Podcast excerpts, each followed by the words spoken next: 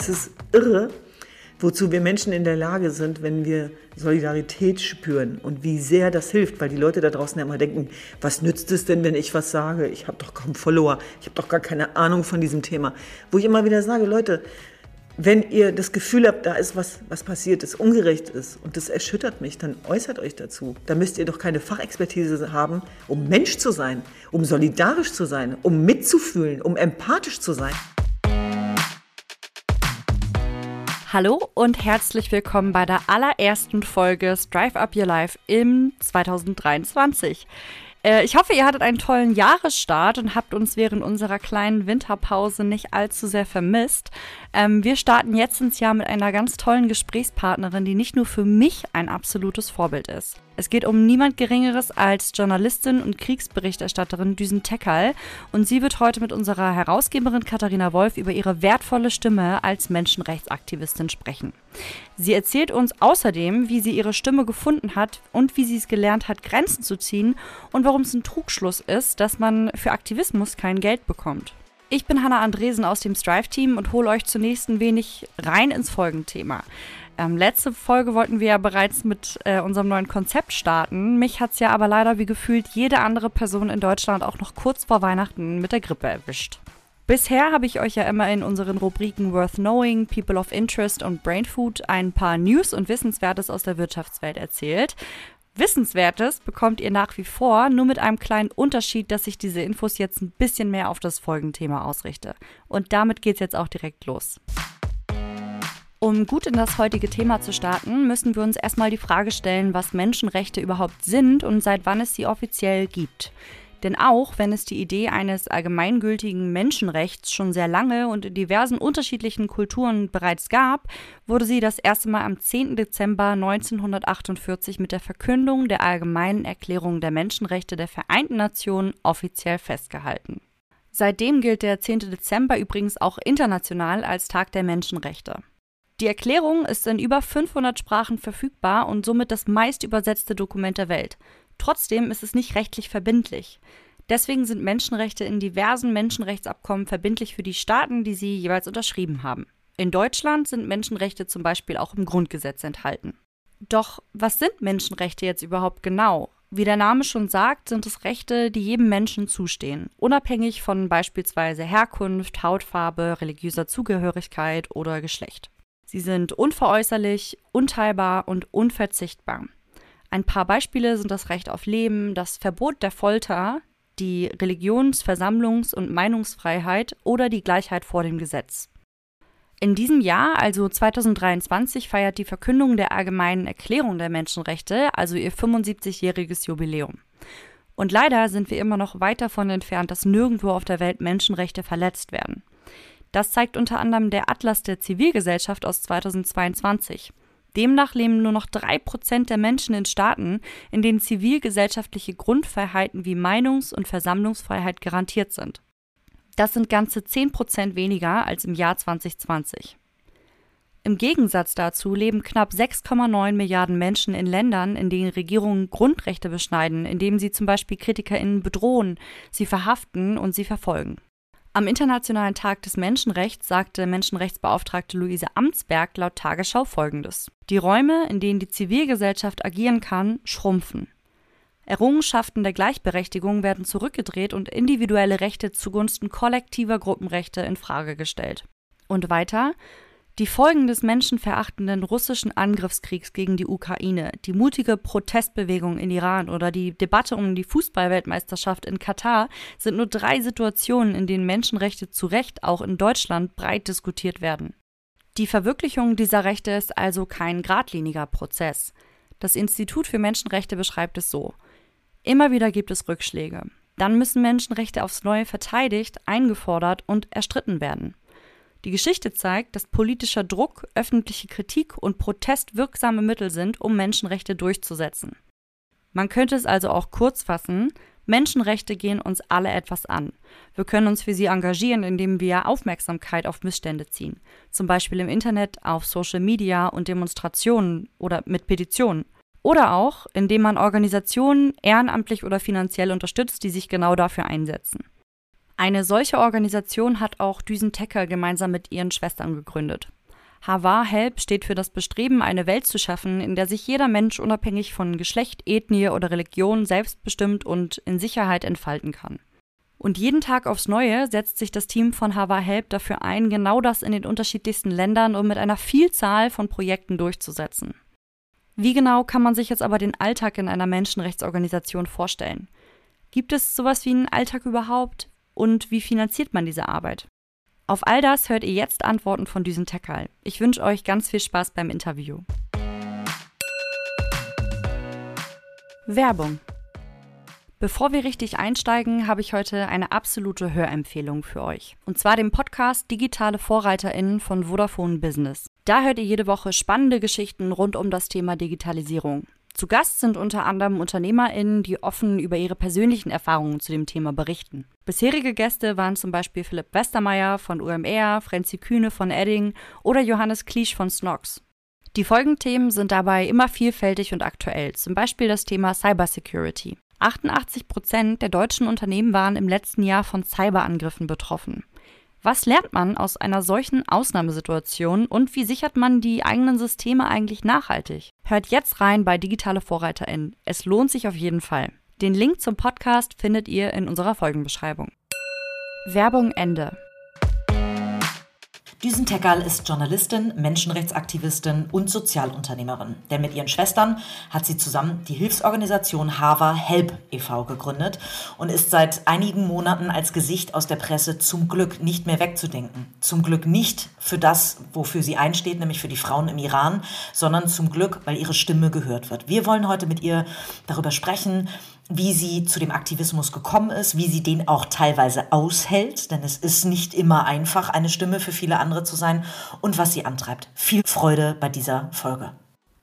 Liebe Düsen, es ist so schön, dich dabei zu haben. Und ich habe unseren Zuhörerinnen und Zuhörern gerade schon ein bisschen erzählt, was du alles Tolles machst. Und du äh, weißt, ich bin Fangirl der ersten Stunde von dir.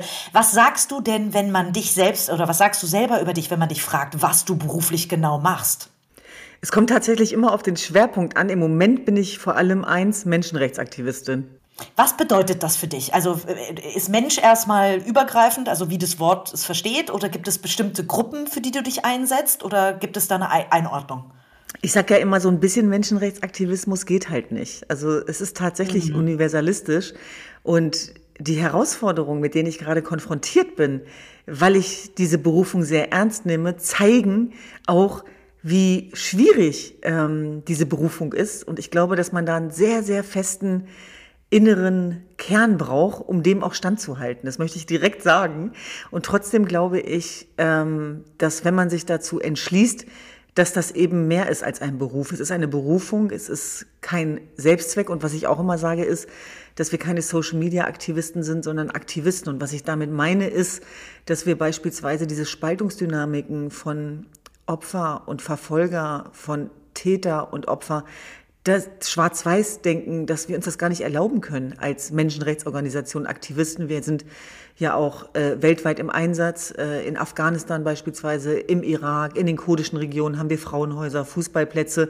Und eins habe ich äh, bei dieser Begegnung auch mit Menschen in den Herkunftsregionen ganz schnell gemerkt, die Welt ist nicht schwarz oder weiß. Es ist immer ein Dazwischen. Und das zu übertragen im Zeitalter der Digitalisierung, wo es ganz viel darum geht, bist du dafür oder bist du dagegen, das ist äh, wahnsinnig ähm, kraftraubend.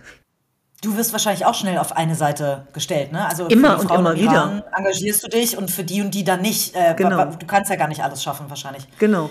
Das ist sozusagen, das bringt das eben halt so mit sich, aber ich glaube tatsächlich, und das hat wahrscheinlich auch mit meiner Kernidentität zu tun, dass man das irgendwann lernen muss, auch damit umzugehen und dass ähm, jeder immer mehr machen kann. Aber ich finde dann immer diesen Ansatz von, ja, aber wenn du darüber berichtest, warum nicht darüber, dass ich denke, bevor mir jemand sowas schreibt, sollte er vielleicht selber genau diesen Schwerpunkt äh, groß machen, sich zu eigen machen. Und für mich gibt es eben einen riesengroßen Unterschied zwischen ähm, beschweren und selber handeln. Und derjenige, der ins Handeln geht, wird automatisch auch immer, gerade in unserem Sektor und in unserem Bereich, dafür auch angefeindet werden. Aber mein Appell ist ja auch ein bisschen, oder das, was ich teilbar machen möchte, trotzdem weiterzumachen, egal wie hart der Gegenwind ist. Und ich sage dazu immer, auch unter einem Damoklesschwert kann und muss man sich's wohnlich machen. Und es ist natürlich, ähm, das merke ich jetzt auch aktuell äh, während der Iran-Revolution, da haben wir jetzt vor zwei Tagen das ähm, Brandenburger Tor ähm,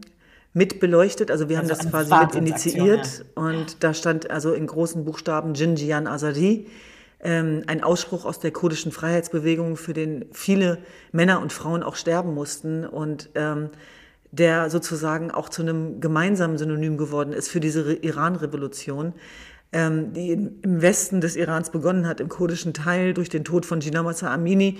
Und das Besondere ist aber, dass aus Jinjian Azadi eben San Sendegi Azadi Frauenleben Freiheit geworden ist. Und ich will das mal ganz ehrlich erzählen, wenn du mich jetzt fragen würdest, was mich gerade beschäftigt.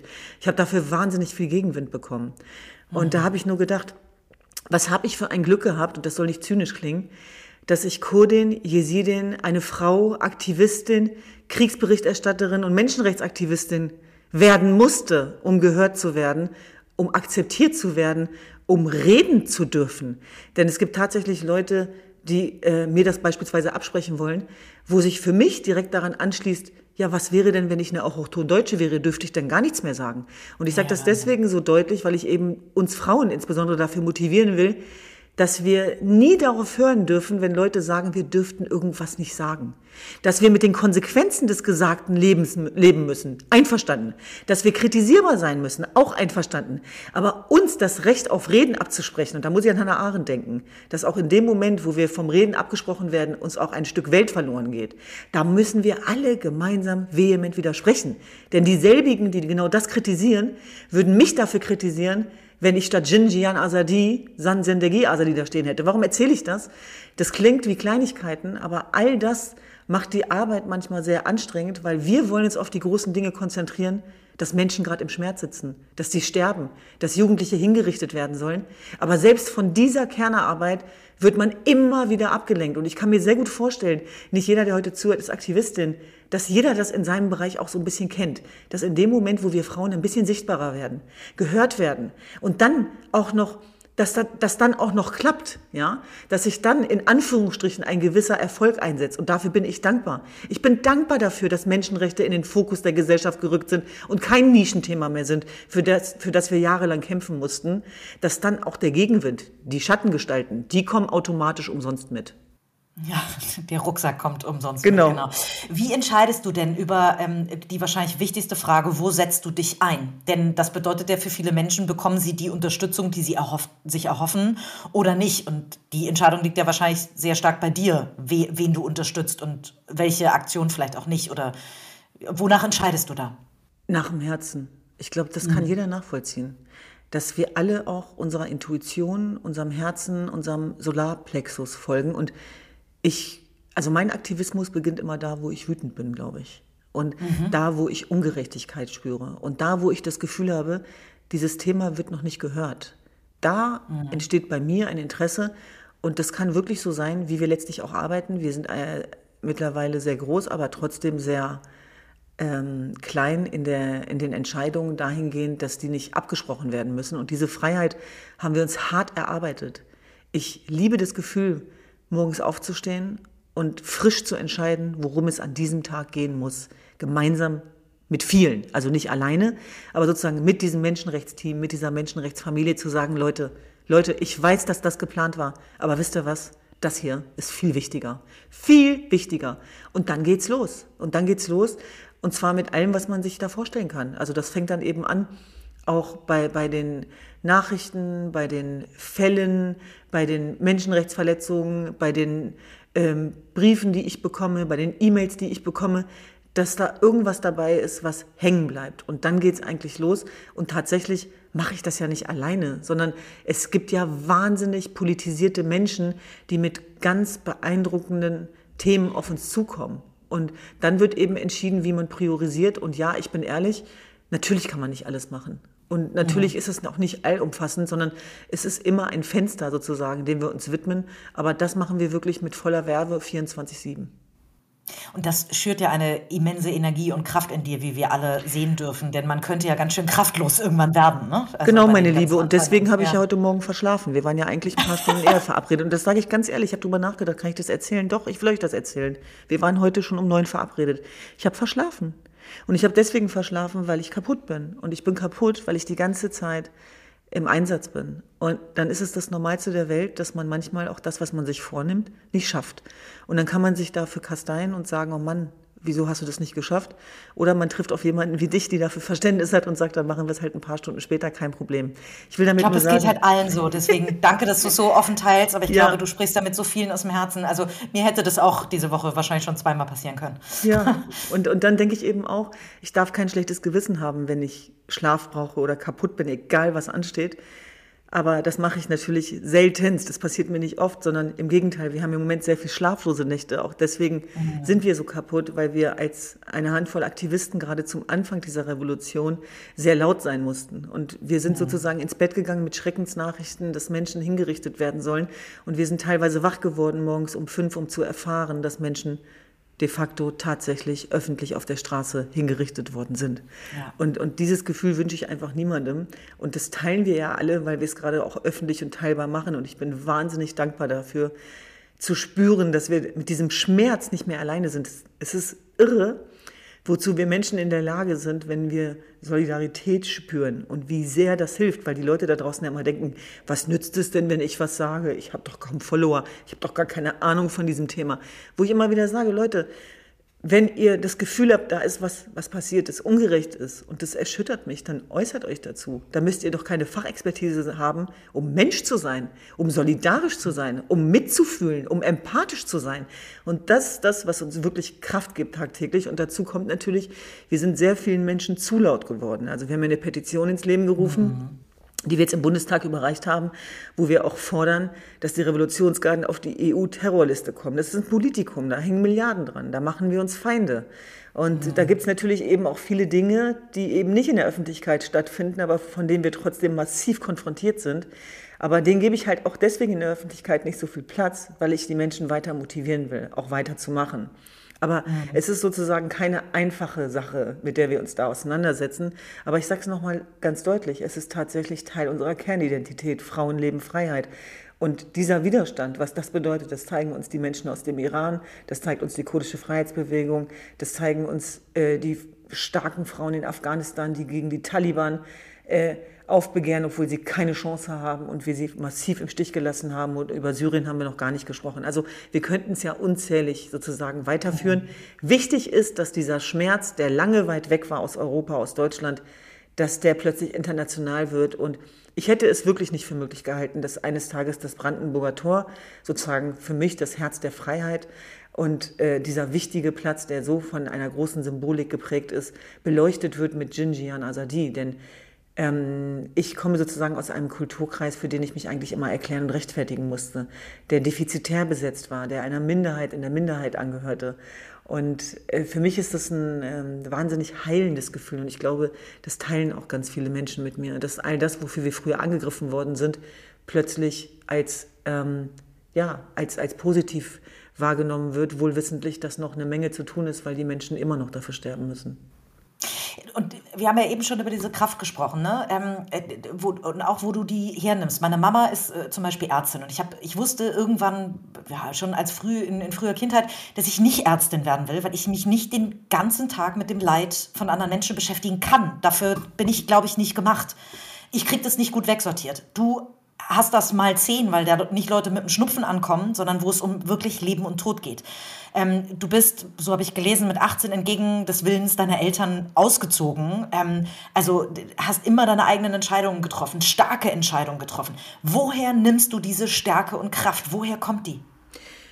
Ich glaube, die kommt von ganz innen und hat auch was mit meiner Geschichte zu tun. Und ich glaube, das ist wirklich transzendal übertragen. Also ich, ich denke, wenn du mich das fragst, automatisch an meine Großmutter, von mhm. der ich oft gesprochen habe, weil sie einfach mein Ankerzentrum ist. Und die war ja auch Zeit ihres Lebens außergewöhnlich mit ihren knallroten Haaren und tätowiert und hat Männeraufgaben übernommen. Also die hat auch sozusagen öffentliche Arbeit übernommen. Die war eben auch Hebamme, die hatte, die war Bäuerin, die war eine erfolgreiche Bäuerin, die hatte viele Schafe, da wurde gut geerntet und die war so selbstbewusst. Und dafür war sie so berühmt und gefürchtet. Also die war nicht beliebt, aber sie war gefürchtet und respektiert. Und ich bin mit der ein Stück weit aufgewachsen. Ich durfte sie erleben. Und ich weiß auch, wie meine Mutter teilweise und Tanten sich immer beschwert haben. Mein Gott, die ist ja nie zufrieden und man kommt nicht gegen sie an. Und wie kann man denn noch so viel wollen in dem Alter? Und ich habe sie so gefeiert. Ich habe sie einfach nur gefeiert. Und ich glaube, dass wenn man aus so marginalisierten Gruppen kommt wie wir, als Minderheiten in Minderheiten, die auch ja ähm, nie in der Mehrheit waren. Und unsere heile Welt als Kurdin, Jesidinnen, Frauen wurde immer von allen Seiten bedroht. Also nicht nur sozusagen in der aufnehmenden Gesellschaft, sondern insbesondere auch äh, in, in dem Migrantenmilieu selber waren wir das letzte Glied in der Kette und haben auch dort äh, Repressalien erfahren. Das habe ich immer so ein bisschen unterdrückt und tabuisiert, weil ich immer dachte, ich will der ganzen Sache nicht schaden und deswegen rede ich darüber nicht, aber ich will, finde es wichtig, darüber zu reden. Und es ist einfach wahnsinnig wichtig, da auch zu realisieren, dass es nicht hier die guten und da die schlechten Menschen gibt, sondern das war immer eine Grundsatzherausforderung, weil wir als ähm, sozusagen vogelfrei bezeichnet worden sind, als nicht Schriftbesitzer und meine Vorfahren große Repressalien durchlaufen haben, auch in ihren Herkunftsregionen. Deswegen gibt es ja kaum noch jesidisches Leben in der Türkei. Deswegen gab es diesen Völkermord äh, an meiner Religionsgemeinschaft 2014 und weil wir als Ungläubige bezeichnet worden sind, deswegen ist es ja zu Vergewaltigungen gekommen im 21. Jahrhundert, wo Frauen wie du und ich verkauft worden sind, ja, auf Sklavenmärkten. Mhm. Das muss man sich einmal vergegenwärtigen und das kann man nicht oft genug sagen. Und da wünsche ich mir manchmal ein bisschen mehr Selbstkritik, statt mit dem Finger auf andere zu zeigen. Und diese Dialoge sind heftig, intensiv, sie tun weh, aber sie haben eins gemacht mit mir. Sie haben mich wahnsinnig stark gemacht, wahnsinnig stark. Und ich glaube, das hat was damit zu tun, dass ich nie selbstverständlich war weder mhm. als, als Lebewesen noch in, meiner, in meinen Wünschen, noch in meiner Art leben zu wollen. Und ich musste auch in der eigenen Kultur, auch in meinem Elternhaus, das ich über alles liebe, habe ich sofort begriffen, dass ich an den richtigen Stellen Nein sagen musste, weil ich sonst untergehe. Und das fing schon an ähm, bei der Frage, äh, warum ich nicht heirate beispielsweise. Das war damals ein Riesenthema. Und für mich war klar, ich will ein ganz anderes Leben ich will, ich will ein großes Leben. Ich will, ich will mich irgendwie nicht beugen. Ich will mich keinen Traditionsverständnissen sozusagen unterlegen. Äh, ich, ich will die große weite Welt, ja.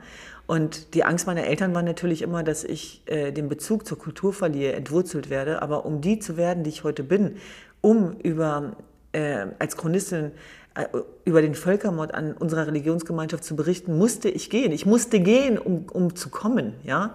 Und mhm. insofern glaube ich, dass diese Kraft sehr, sehr viel mit meiner Prägung, Sozialisation, Erziehung zu tun hat. Und ich habe einfach viel zu viel Leid gesehen. Ich habe viel zu viel traurige Bräute gesehen, die zwangsverheiratet worden sind in meinem Umfeld. Ich habe emotionale Erpressung gesehen.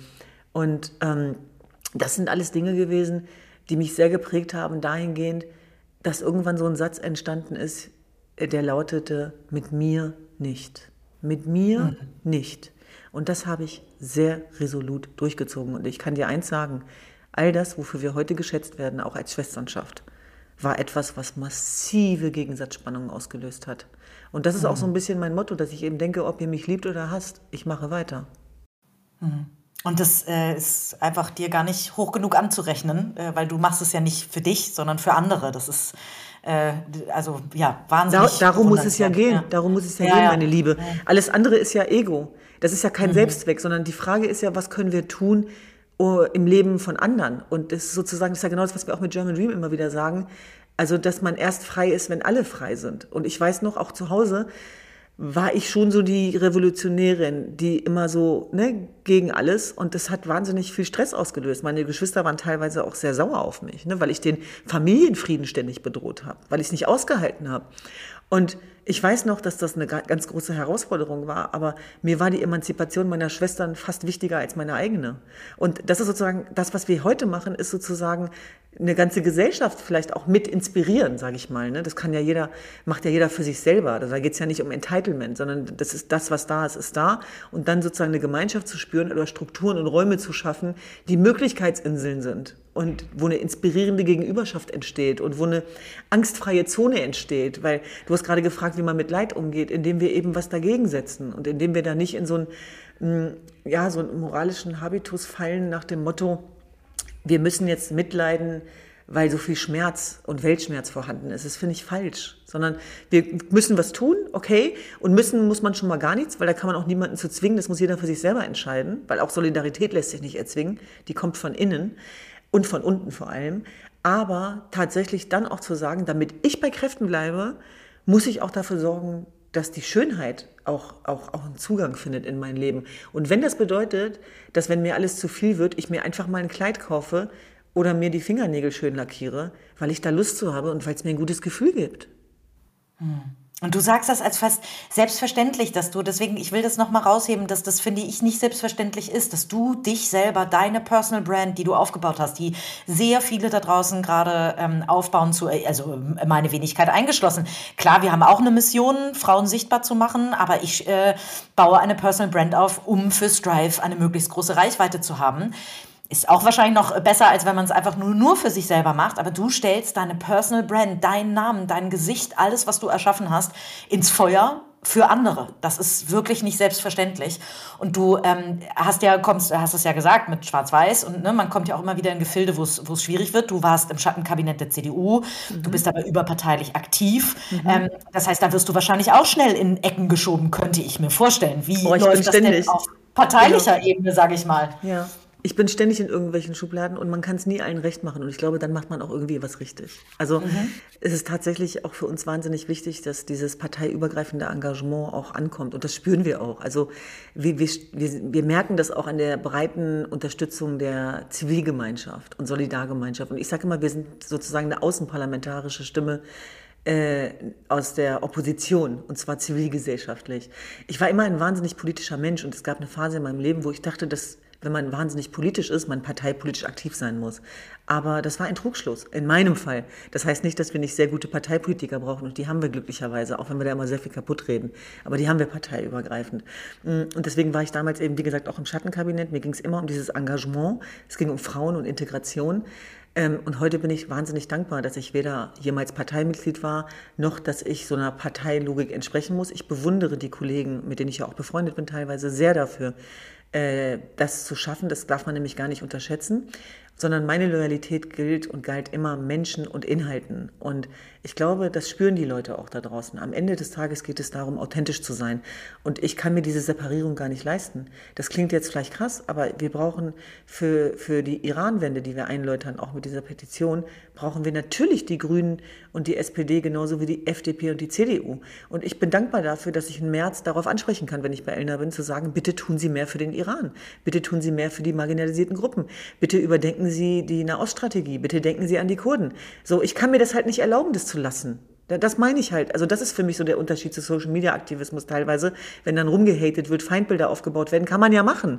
Hat nur für mich weniger mit Realpolitik zu tun. Sondern ich bin ja am, am, an Lösungen interessiert und an Veränderungsprozessen. Und ich sage mal, ähm, all das, was wir auch mit der neuen Außenministerin ähm, sozusagen an Erfahrungswerten durchlaufen durften, ähm, ist etwas, was kraftspendend ist. Und da sage ich eben, da kann es Leute geben, die sich lustig machen über den Begriff feministische Außenpolitik. Oder wir können einfach verdammt stolz darauf sein, von einer Außenministerin regiert zu werden, die dafür sorgt, dass beispielsweise im Menschenrechtsrat diese Resolution durchgesetzt wird mit 25 Stimmen. Das nehme ich keine Selbstverständlichkeit zum Thema Iran. So, und das sind sozusagen Prozesse, die mich wahnsinnig interessieren und die nicht immer einfach sind, das gebe ich zu, weil es gibt sehr viel Gegensatzspannung. Aber ich glaube, dafür braucht es einfach Zeit und Vertrauen. Und ich habe schon das Gefühl, dass es mittlerweile wahnsinnig viele Menschen gibt, die genau das auch verstanden haben und kommen. Und genauso bin ich dankbar über einen Johannes Vogel, der dann sagt, hör zu, äh, ich will dich heute dabei haben und unsere Pressekonferenz dafür nutzen, dass du mal erzählst, was gerade bei euch los ist. Ja. Und mhm. dann sage ich doch nicht nein. Natürlich mache ich das dann. Das ist ja das, wovon unser Rechtsstaat lebt und wofür ich unser Land auch so feier. Und da sage ich, geht es nicht darum, dass ich einen Schmerz wegblende oder, oder einen Rassismus oder Unterdrückungsmechanismen oder eine nicht vorhandene Chancengleichheit. Aber mir geht es halt um mehr, als sich nur darüber zu beschweren, sondern mich interessiert, wie können wir das besser machen. Hm. Aber gab es da, also du warst im Schattenkabinett der CDU, mhm. ähm, gibt es dann, oder wenn du ne, bei, mit, bei einem Johannes Vogel dann auf einer Veranstaltung mhm. bist, ist das immer so ein bisschen, äh, die Parteien streiten sich eher um dich oder äh, kriegst du da auch Vorwürfe im Sinne von, mit denen hast du jetzt das gemacht und warum machst du nicht bei uns oder so? Ist das, wie, wie äh, kann man sich das vorstellen als Aktivistin, die so präsent ist gerade?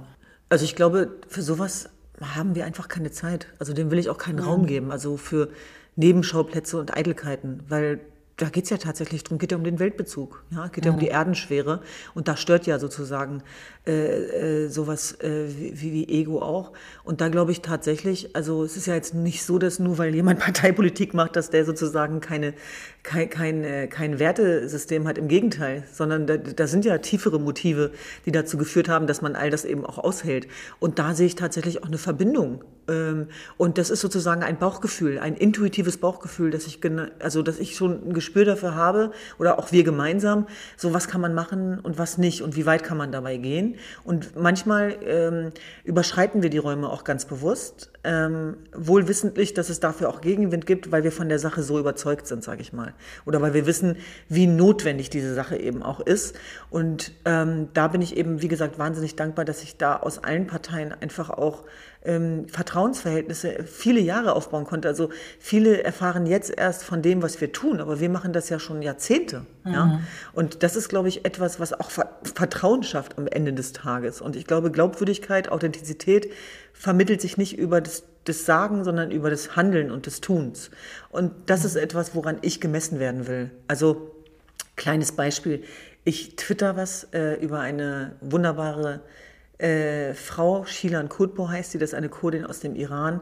Und dann beschwert sich jemand bei mir und sagt, ja, aber für diesen Spruch äh, müssen Kurden in der Türkei sterben. Und dann antworte ich, wem, wem sagst du das? Mir? Mir, die als Staatsfeindin gilt in diesem Land, die Einreiseverbot hat, die in Kobane war und deswegen Widerstand erfahren hat. Mir musst du das nicht sagen. Sag das den Leuten, die das noch nicht wissen. Das heißt, mhm. ähm, die Frage ist natürlich immer, choose your battles, wo geht man drauf ein, wo nicht. Ich kann natürlich den lieben langen Tag mich wehren. Es macht nur gar keinen Sinn. Und es ist auch ein bisschen dumm dann meinerseits, weil es würde mir Energie klauen, die ich brauche für die größeren Sachen. Und da mhm. muss man sich genau überlegen, worauf geht man ein oder worauf nicht? Welches Geschenk nimmt man an und welches nicht? Und wir leben in so einer Gesellschaft, wo, wenn kein Widerspruch geleistet wird, Leute denken, dass man schwach wäre oder schuldig.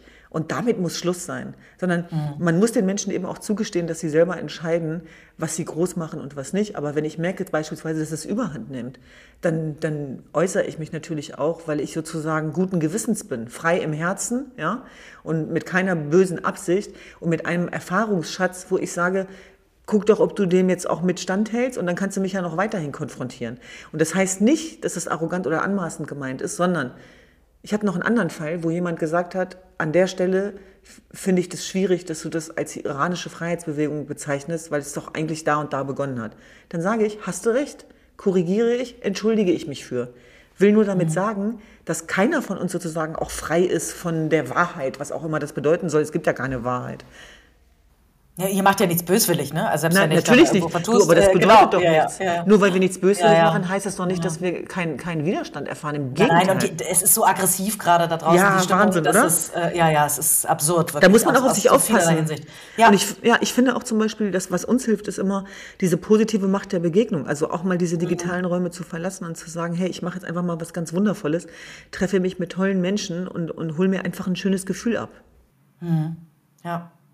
Und das ist so schön, dass du auch von den schönen Gefühlen sprichst, weil sonst könnte man ja den Eindruck kriegen, als Aktivistin hat man eigentlich nur mit, ähm, äh, hat man nur, äh, Entschuldigung für das, für das Wort, aber Scheiße an der, an der Hacken, mhm. so ungefähr. Mhm. Ähm, nun gibt es ja eine Generation, die, die nachwächst, ähm, die sich ganz viel engagieren will, die wahrscheinlich auch gesehen haben, dass die Politik sehr viele große Fragen unserer Zeit nicht mehr lösen oder äh, auch vielleicht zu träge sind, um sie zu lösen. Und deswegen ganz viel Aktivismus momentan aus der Gesellschaft kommt. Ähm, gleichzeitig kommen ganz viele Fragen damit einher, äh, auch bei mir, nämlich zum Beispiel, Beispiel, wie verdient man eigentlich äh, Geld mit einer Charity-Organisation? Wovon lebst du zum Beispiel? Mhm. Ja, oftmals wird ja erwartet, dass Ehrenamt und Care-Arbeit unvergütet sein müssen. Ja, ja, genau. Das ja. ist aber ein Trugschluss, dass man für Aktivismus ja. kein Geld nehmen das geht darf. ja nicht. Denn das brauchen wir nun mal für unsere Arbeit. Und ich bin sehr dankbar, dass wir unseren Mitarbeitern, die mit Herz und Blut bei der Sache sind, und auch ein Einkommen bieten können. Also das wäre ja gar nicht möglich anders. Und wir wollen ja mit den Besten arbeiten, ja. Wir wollen ja mit den ambitioniertesten. Und es gibt so tolle Menschen da draußen, die, die, die dafür sozusagen Herzblut reingeben, ihre Zeit reingeben. Wenn ich diese Menschen nicht bezahlen könnte, dann hätte ich doch ein Problem, oder? So. Und deswegen bin ich dankbar, dass wir es geschafft haben, dass das möglich ist, dass wir die bezahlen können. Denn ich kann mich auch noch an ganz dunkle Zeiten erinnern, wo das nicht der Fall war. Und wir Schwestern haben jahrelang ähm, nicht nur unvergütet gearbeitet, sondern sind an unsere persönlichen Finanz- und Belastungsgrenzen gekommen. Das gehört auch dazu. Also, dass ich teilweise nicht wusste, wie wir die Miete zahlen und so weiter. Aber ich glaube, das kennt jeder von uns auch in unterschiedlichen Bereichen, dass man manchmal eben auch was riskieren muss. Und deswegen, wie gesagt, ich finde das immer ganz schwierig, wenn ich Anfragen bekomme, so für Vorträge, und, und zwar Vorträge, die sich gewaschen haben. Ja, machst du ehrenamtlich, ne? Weil ist ja auch dein Bereich. Wo ich so denke, nee, Leute, da habt ihr mich falsch verstanden.